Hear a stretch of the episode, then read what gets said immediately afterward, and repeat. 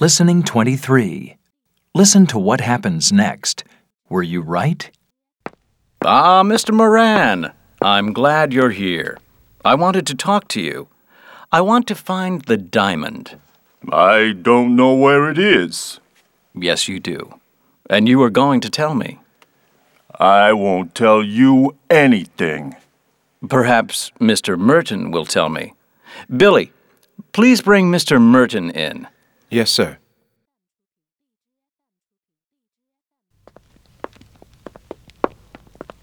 Here is Mr. Merton, sir. What's going on?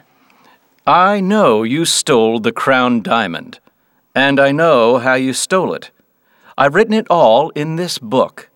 The only problem is, I can't write about where the diamond is now, because I haven't found it yet. You will never know. Oh, I think I will. You see, my friend Watson has just gone to the police station. The police are coming now.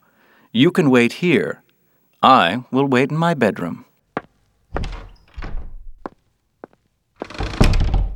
Uh, what are we going to do? I don't know.